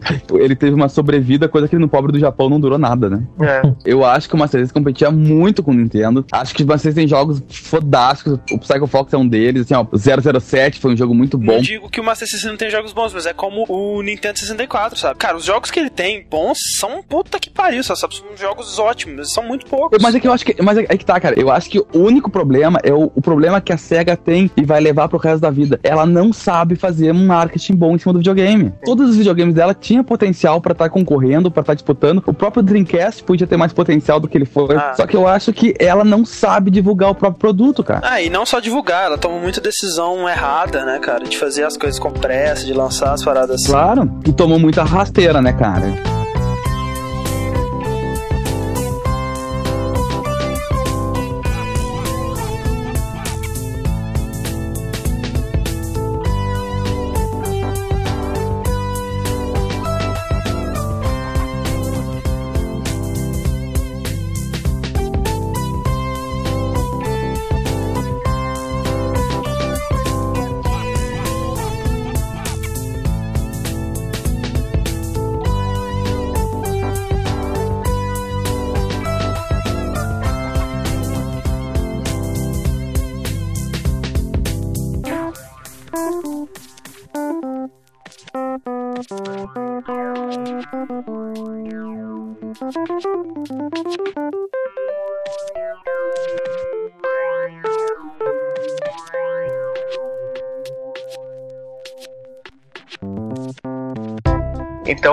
Então, né, a Atari estava todo esse tempo adormecida, né? Falida, né? Que não? Depois do, do grande fracasso que foi o 5200 e o seu controle de telefone, né? A Atari ela resolve entrar na, nessa nova geração com o Atari 7800, Aham. né? E eles realmente aprenderam, né, com o erro do 5200 e consertaram as as duas maiores falhas, né? Que primeiro era a compatibilidade, né, com o Atari 2600, que o, o 5200 não tinha, né, a, a não ser com o, aquele periférico Aham. que se encaixava o Megazord. E eles tiraram o, a parte do telefone do controle, né? Deixaram só aquele controle clássico mesmo. O, Ata- o controle do Atari 7800 ainda é a alavanca? Não, não é, é aquela rodinha. Ah, tá. Exatamente. Só que o o mais legal nem é, não é só isso, né? É toda a história por trás de como o 7800 foi concebido. A Atari, no início, ela tava processando a General Computer Corp, GCC, né? Que eles tinham feito um mod de Missile Command, aquele jogo clássico, né? Uhum. Tinha feito um mod do, desse jogo sem a pensão deles. Seria pirataria. Uhum. Só que aí, eles já estavam ganhando processo. Quando eles viram o potencial da empresa, né? Ao invés de continuar processando, eles desistiram e contrataram a empresa para fazer os jogos pro. Atari. E aí, É ela pegou e deixou na mão da empresa ela fazer o design e arquitetura do 7800. Tipo, puta é responsabilidade pra uma, empresa que há o- Que ela alguns tá meses atrás, processando, né? você vê como os caras eram bons mesmo, né? No, Porra, não é- bom pra caralho, né, cara? Meu Deus. E a própria GCC, ela era muito experiente com jogos de arcade. Então o que, que elas quiseram? Eles quiseram fazer o console ser tão potente quanto um, o próprio arcade, né? Não ao nível, que, que é muito difícil, mas quase chegando O lá. mais próximo possível. mais próximo possível. Até pra poder competir com só os computadores caseiros. Porque como a Atari, né, ao contrário da Nintendo, da Sega, tava no território americano, ela sofreu com toda a crise, por causa também dos computadores caseiros. Então Então o que, que eles pensaram? Fazer o 7800 não somente um console, mas poder transformar ele no computador caseiro, né? Tanto que eles tinham lançado periféricos com teclado, impressora, suporte para HD. É, eles sempre tentam fazer isso, né, cara? E nunca dá certo. Todo console que tentou fazer isso. Ah, sim. É, não deu certo. Erraram feio eles na Atari com isso aí. É. Nessa época a Atari já tinha o computador dela. Não, tudo isso é ainda, era ainda em 83. Ah, tá. Aham. Todo esse processo quando eles estavam desenvolvendo o console, contratando Ah, entendi. Mas o grande problema foi a crise de, de 83, né? Porque Uhum. o console era pra atingir as lojas em 84. Tipo, tava tudo pronto, tudo preparado assim, só lançar. Mas como a gente já tinha visto antes, a Atari era da Warner Communication. E um mês antes de eles lançarem o console, eles venderam toda a parte da Atari pro Jack Tramiel, que é o fundador da Commodore Internacional, né? Que é a empresa que fabrica os computadores do Commodore. Por conta da grande queda de 83 e porque o, o Tramiel ele é muito conservador, ele simplesmente acabou com o projeto de consoles. Ele falou assim: não, não, não vamos lançar isso, não vou querer Não, isso, isso não é futuro, não. Isso não dá futuro, não. é, isso que ele pensou, isso não dá futuro. Deixa pra lá. Colocou toda a divisão da Atari pra ficar desenvolvendo computadores, né? Acabando com o sonho de lançar o 7800. Ficaram estocados em um armazém, parado, né? Aí o que aconteceu? Lançou o Nintendo, lançou o Master System, tava vendo aquela febre, assim, né? Que os consoles estão voltando com toda a força. E como no Natal de 85 teve uma grande venda dos Atari 2600, eu, ele pensou, pô, pode ser que isso dê certo, né? Aí que eles fizeram em 86 e eles lançaram o 7800 finalmente, com dois anos de atraso da própria arquitetura que já estava pronta, né? E ficando aí atrás, né? Porque já tinha lançado o Nintendo, já tinha lançado o Master System, eles entraram atrasados por culpa dele, né? Porque poderia estar no mercado muito antes que Ah. isso. E cara, o Atari 7800, ele era, em certos ângulos, mais potente até que o Nintendo Master System, porque ele tinha uma placa gráfica chamada Maria, que era muito mais potente que as outras. Só que, claro, como ela era mais potente, ela também era muito mais difícil de trabalhar. Que ela é, só metade do potencial. Ah, e sem falar que com isso dele ter saído depois, mais tarde, né, que os seus concorrentes, ele perdeu muito essa vantagem, né, de, de tempo, né. Que A se ele vantagem- tivesse sido lançado na época, para que ele foi pensado para ser lançado, talvez a história dos games seria completamente diferente, né, cara? Vai saber. Porque a Atari já tinha a fama, né? Apesar do Né, 5200. de ser uma marca de jogos, né, de consoles e tal. É claro, foi por teimosia mesmo e por medo que eles se foderam. E tiveram o, o grande problema que o Master System também teve, que foi o monopólio da Nintendo e das third parties, cara. Eles tiveram muito poucos jogos lançados, tem uma média de 60 jogos onde são lançados assim, sendo que ainda teve jogos que eram praticamente remakes de jogos passados. Aham. Então eles não desenvolveram, né, os jogos. O programador da GCC, né, falou que o Jack, ele não se importava em pagar para o desenvolvimento de novos jogos. Ele praticamente queria que o pessoal desenvolvia jogos por eles mesmos, sabe? Sem apoio, sem... É, Aham, Queria mágica. é, né, mágica, pelo cara.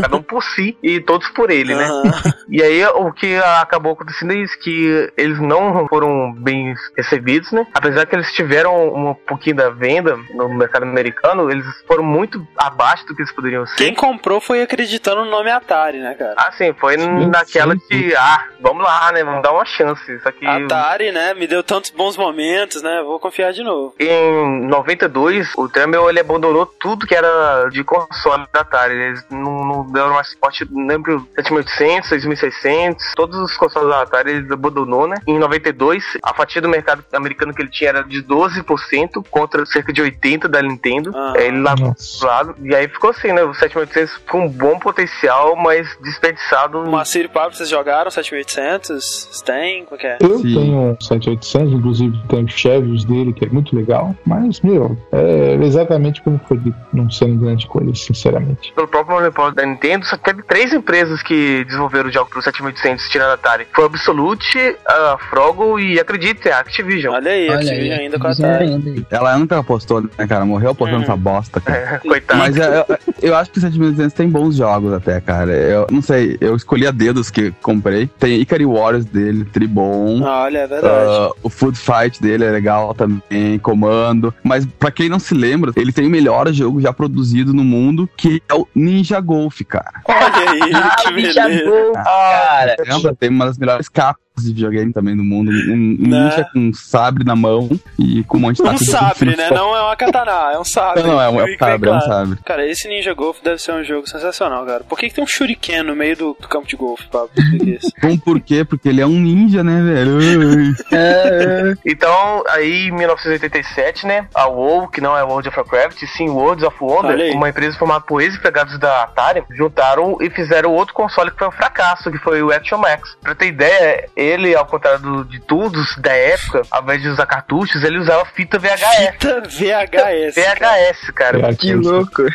Tipo, você-. E o melhor de tudo é que eu- o próprio console ele não tinha lugar pra colocar fita. Ou seja, assim? tinha que ter um videocassete. Caralho, que merda é isso? Caralho, que evolução, hein? Cara, isso é uma coisa bem pensada, né, cara? Um marketing. Vamos assim, lançar um console que usa fita VHS, mas que não tenha entrada pra fita. Nossa, Não, muito- Eu vou lançar um console que não tem botão de power. Você tem que comprar o seu botão de eu power. tenho que rebobinar a fita depois de jogar. provavelmente. Que isso? Porque, na verdade, ele não tinha controle, sabe? Era tudo pistolas. Tanto que pra você poder jogar, você também tinha que colocar outro aparelho na TV, que é uma sirene, cara, praticamente. Que Meu aí, Deus. quando você ficava na posição certa, ela começava a piscar, que aí você deveria tirar, né? Coisa de maluco. É, Imagina, olha tudo isso. É a fita VHS, só tem pistolas, tem uma sirene. O que, que você vai fazer com isso, cara? Nada. Cara, aposto que esse videogame foi super bem sucedido. Existem cinco jogos. Cinco. Cinco jogos. São todos. Eu não sei como são cinco jogos, porque são todos iguais. Foi um fracasso total, né? Não preciso nem explicar por que foi um fracasso. Fala a verdade, tem certas coisas que eu não entendo. Como que certas pessoas têm uns testes tão de gírico dessa, né? É, Imagina assim, o custo que se tem pra lançar um aparelho desse, né? Pois é, tem cara. que fazer um projeto. Aí o cara me faz um negócio pra lançar uns tracks Cara, desse. dá pra entender por que, que eles são ex-empregados da Atari, né, cara? São ex-empregados, então, sei lá, vai ver que era o faxineiro, a tia do É. café. Mas uma coisa curiosa, cara, é que como o console, ele precisava mesmo é do sinal do vídeo, não exatamente, né, da fita VHS rodando ali. Se você pegar o conteúdo da fita, gravar no DVD e usar um aparelho de DVD, hoje em dia ele funciona. Olha aí, cara. Ah, é, não, porque hoje em dia é mais fácil conseguir até o console com uma- um videocassete, né, cara? Porque hoje em dia todo mundo quer jogar Action Max, né? Com certeza, é isso. Eu Jogo. já descobri um aparelho que eu não tenho na minha coleção e também não tenho muita vontade de ter.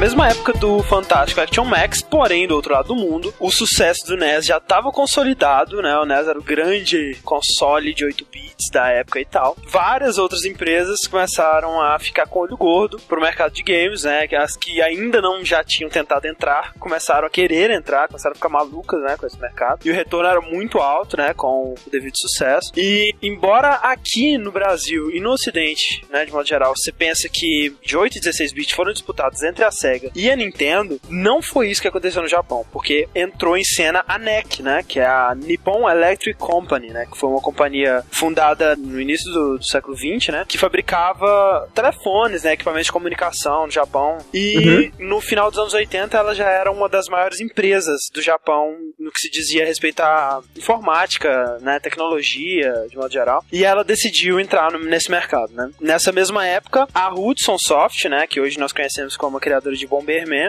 já estava interessada nesse mercado e já estava fabricando hardware para games, né? E ela tinha produzido uma placa gráfica bem avançada, mas ela não tinha cacife para produzir o próprio console dela. Inclusive, ela chegou a contactar a Nintendo para ver se eles produziriam alguma coisa em conjunto e a Nintendo recusou, né? Algo semelhante aconteceu com a Sony anos depois, né? Onde uma recusa da Nintendo fez surgir um novo console que foi um grande rival dela, né? No caso do PlayStation. E a NEC, ela formou essa parceria com a Hudson, né? Então Então a NEC ela fornecia toda essa infraestrutura, dinheiro e financiou o projeto de modo geral, e a Hudson fornecia essa parte de hardware e a experiência que ela já tinha nesse meio, né? Então eles lançaram o PC Engine, né, que foi um console muito bem sucedido no Japão, muito absurdamente bem sucedido. Assim, antes de mais nada, quando você olha uma imagem do primeiro PC Engine, né, o que chama atenção nele de cara é o design dele, né, velho? Ele é o menor console da história. Ele é um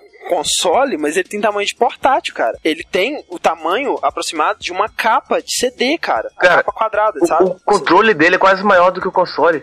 É, cara, é absurdo. Ele é muito compacto. Na época que todo mundo aqui estava jogando Master System, em meados de 87, um amigo meu, chamado Miguel Yasushi Morita, que inclusive foi o cara que trouxe o MSX para o Brasil, e, por sorte do destino ele era meu vizinho, Caraca. Aí um belo dia, Miguel Yasushi Morita tinha acabado de retornar do Japão, aí falaram assim, Moacir, vem aqui em casa. Aí ele me mostrou o famigerado PC Engine, né, com esse aspecto que vocês falaram quase de um portátil e tal. Só que eu vejo uma pequena diferença nele. Ele me mostra a primeira coisa, o cartão. Eu falei, que Ah, diabo é isso? foda. Exatamente, o RuCard. Eu falei, que diabo é isso? Ele falou, isso aqui é o jogo. Eu falei, você tá mentindo? Ele falou, não, isso aqui é o jogo. Ele coloca aquele cartãozinho, o primeiro impacto já foi destrutivo. Ele coloca R-Type, certo?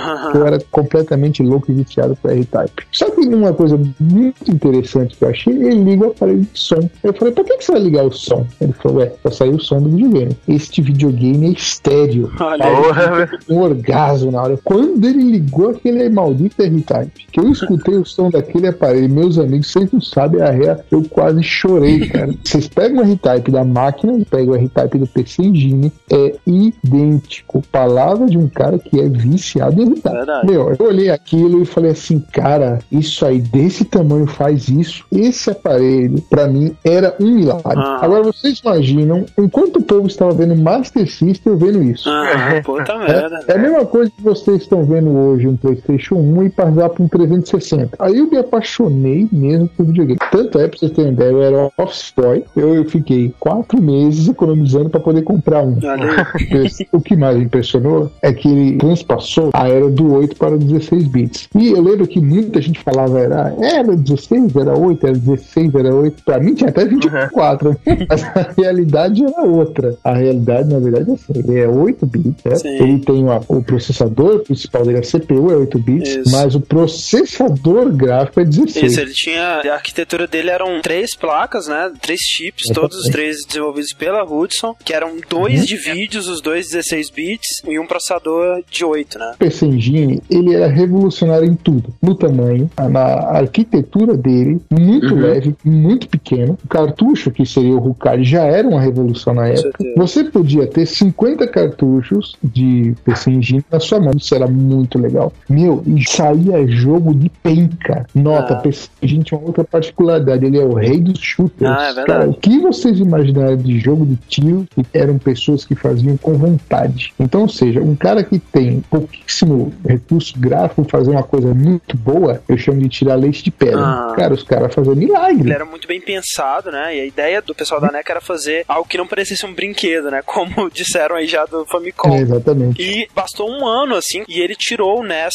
do trono no Japão, né? Então, graças ao, contrário de todos os concorrentes do NES que sofreram muito com isso, ele teve o suporte de muitas third parties de peso, graças a essa reputação que a NEC já tinha no Japão. E da Hudson também, elas já tinham uma reputação muito grande lá. Exatamente. Então, além dos grandes jogos que a NEC e a Hudson produziram pro PC Engine, eles tiveram third parties como Konami, Uhum. Titan, É que Iren, a né? Iren é, nossa, fabulosa ela. Pois é. Essa arquitetura dele que a gente já falou faz dele um console de 8 bits, embora por ter esse processador gráfico, né, muito superior aos consoles da época, ele conseguia gerar gráficos que eram muito acima, né, do- dos consoles da época. Então, os jogos dele rivalizavam assim com jogos de, de Mega Drive, por exemplo. Era uma coisa muito bonita, muito além do que se tinha mesmo. Mas o que deixa ele como um console de 8 bits é que ele também tinha algumas limitações. Por exemplo, ele só tinha uma camada de, de fundo, né? Ele não podia ter aquelas várias camadas, aquele efeito de parallax, que era um dos grandes atrativos dos jogos de 16 bits. E principalmente a RAM dele, né? Que enquanto o Mega Drive tinha 64 kilobytes, o Super Nintendo tinha 128, o PC Engine ele tinha apenas 8, né? Caramba! Então, É. então, toda essa vantagem da arquitetura moderna do processador dele ia quase todo por água abaixo pelo fato de que ele não podia guardar muita coisa na memória RAM. Então, ele tinha que processar muita coisa em tempo real ali, né? Até tanto pelo tamanho dele, né? Ele não podia ter um hardware muito grande, muito potente mesmo. Não tinha tanta. Isso que a gente tem hoje, de um poder tão grande e nenhum. Pois é. tão pequena. Você vê o Nintendinho com aqueles cartuchos de meio mega daquele tamanho, né? É. O que acontece com os, os aparelhos de hoje acontecia também com os aparelhos antigamente. Por exemplo, você falou do Parallax que eles não conseguiam fazer vários fundos, né? É. Nos três últimos anos do PC Engine, tinha vários jogos que já tinham esse recurso. Eles vão aprendendo, né, durante o processo. Exatamente. E isso aconteceu muito com o PC Engine. É, então se você for pensar assim, que ele foi lançado em 87, né? Lá em poucos anos depois, a SEGA lançou o primeiro console realmente 16 bits. Exato. Que foi o Mega Drive. E ainda o PC Engine, ele teve uma popularidade, uma sobrevida tão grande no Japão, cara, que tinham jogos lançados pra ele oficialmente até 99, né? Então, Exato. você pensa assim, cara, como que isso é possível, sabe? Como que eles conseguiram se manter até 99 com um hardware de 8 bits? Isso se justifica porque em seis anos, de 87 a 93, foram lançadas nada menos que 12 versões, sem contar os acessórios periféricos. Uhum. E teve que você falou, André, que foi muito bem dito, que é o seguinte: qual foi a diferença do PC Engine para os outros consoles? A mesma coisa que aconteceu na Nintendo, e isso é a ideia da Nintendo hoje. Qual é a ideia da Nintendo hoje? Ela fala assim: você tem uma boa ideia pro, pro jogo, traz pra gente que a gente tem dinheiro para investir. A NEC fazia isso já ó, bem antes, já fazia com o PC Engine. E muito mais interessante que, além de fazer isso, ela emprestava os profissionais que já conheciam a arquitetura do aparelho para a, a empresa. Então, quer dizer, eles lançavam tantos jogos tão rápido, porque assim, o cara, pô, eu quero converter a Aeroblaster do fliperama pro PC Engine. Em vez do cara perder todo o tempo aprendendo a arquitetura da máquina, aprendendo como programar, os caras da Hudson Soft já liberavam um projetista lá do- dos jogos para ensinar o cara. Então ele começou a formar profissional nessa área. Agora você imagina, né? Meu amigo me chamou depois de oito meses na casa dele, que ele foi de novo Japão. Aí o desgraçado me põe o CD do lado do PC Engine, né? Eu olhei aquilo e falei, ah, vai tocar música? Ele falou, fica vendo. Cara, ele colocou Altered Beast. Meu, quando começa o jogo e o nego começa a falar, pronto, eu quase tive um infarto na casa do cara. Falei, japonês desgraçado, filho de Kenga, agora eu vou ter que comprar essa porcaria também?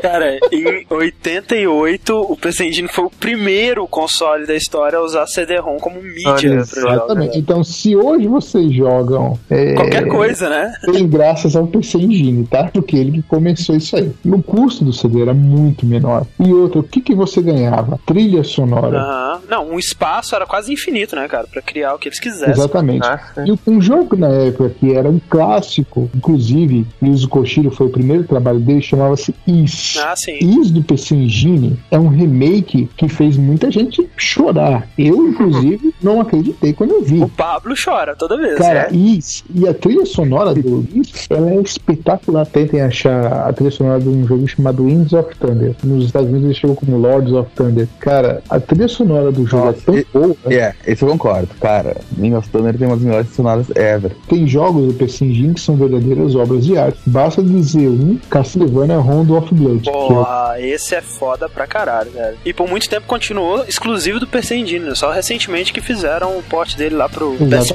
Né? E só fizeram esse pod porque o Engine acabou. Pois é. Cara, é meio tendo delírio em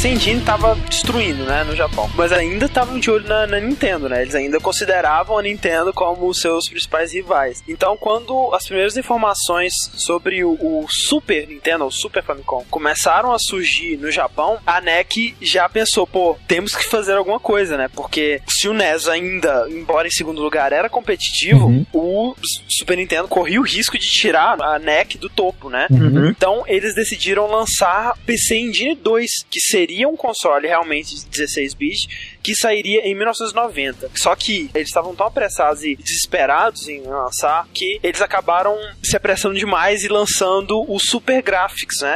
Em 89. É isso aí mesmo. O que ele trazia de novo, né? Ele tinha quatro vezes mais RAM, né? Que era o grande ponto fraco mesmo do primeiro PC Engine, e mais dois chips de vídeo. Mas o processador continuava o mesmo, né? De 8 bits. Exatamente. Eles não conseguiram melhorar tanto assim a capacidade dos jogos, principalmente porque pesava mais no processador para controlar os novos chips vídeo. Não ia adiantar muita coisa, né? Melhorou de um lado, mas o gargalo continua ali no processador. Né? Pois é, exato. Isso. Acabou que só foram lançados cinco jogos exclusivamente pra ele e foi um fracasso comercial inacreditável. Olha os né? cinco Então, jogos de novo. né? E essa versão é raríssima, né, Marcelo? É, eu tenho o Super Graphic e os cinco jogos também. Eu tenho, inclusive. Olha aí. Olha, que orgulho. Olha aí, coleção completa.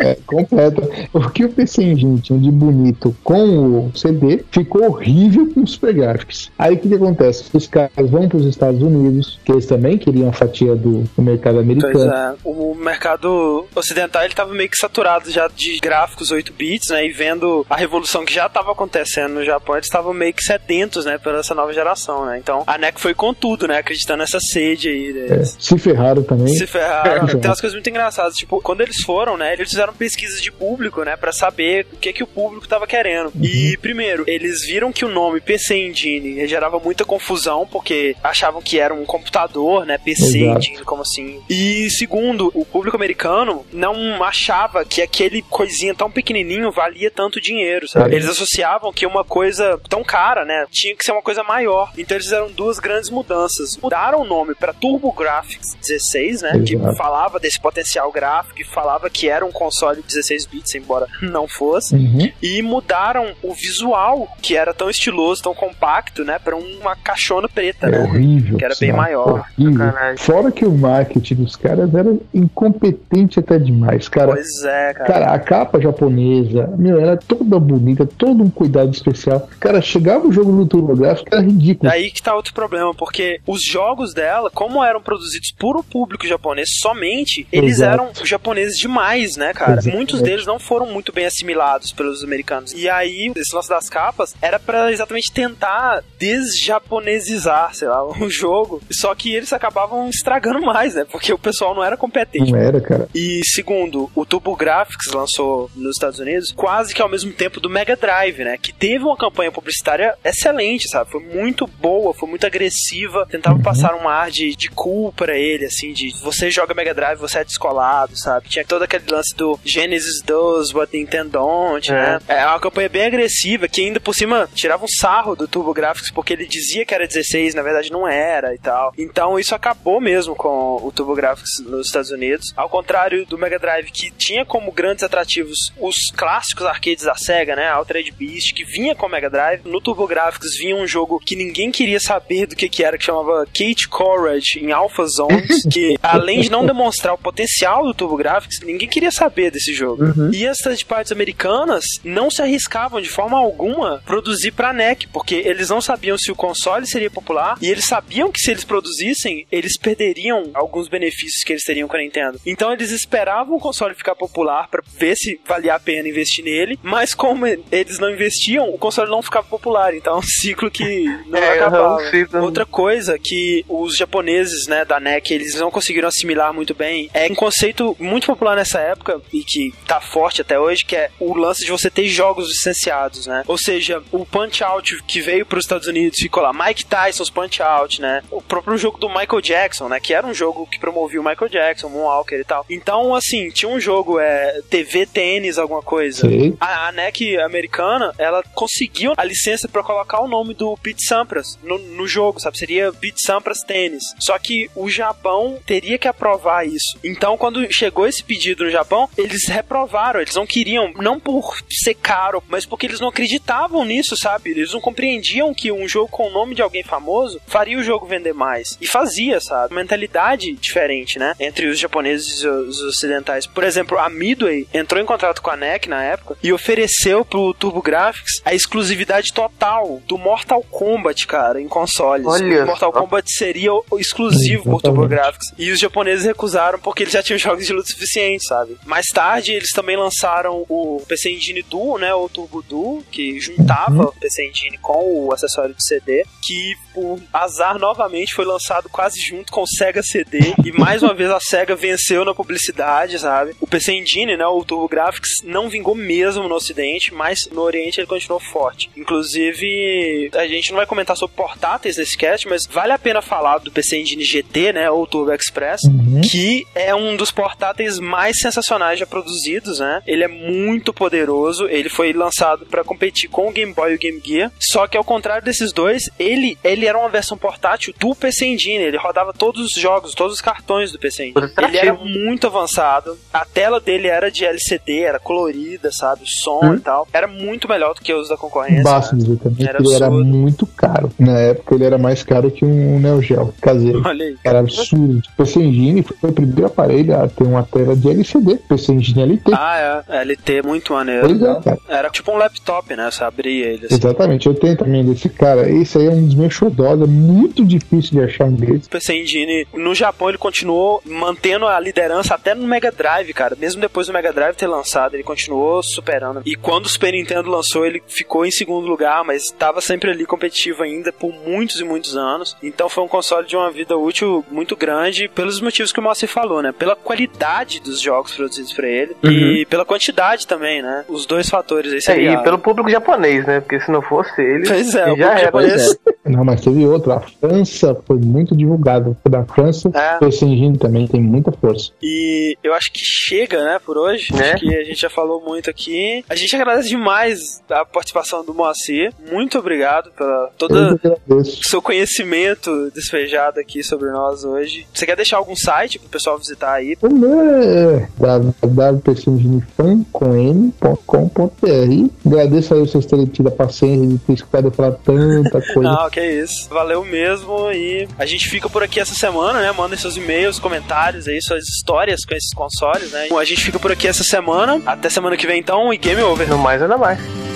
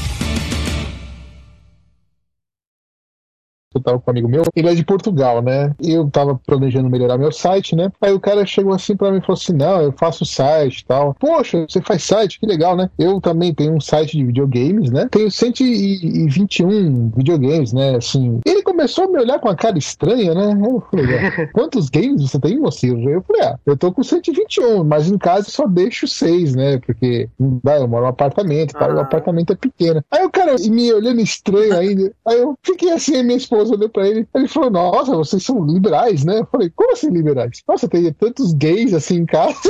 Caraca, cara. Caraca, cara. Eu que eram gays homossexuais, que eu tinha um site de gays, videogames. Eu tenho esse, poxa, eu ter 121 gays em casa e assim. Só deixa seis porque o apartamento é pequeno.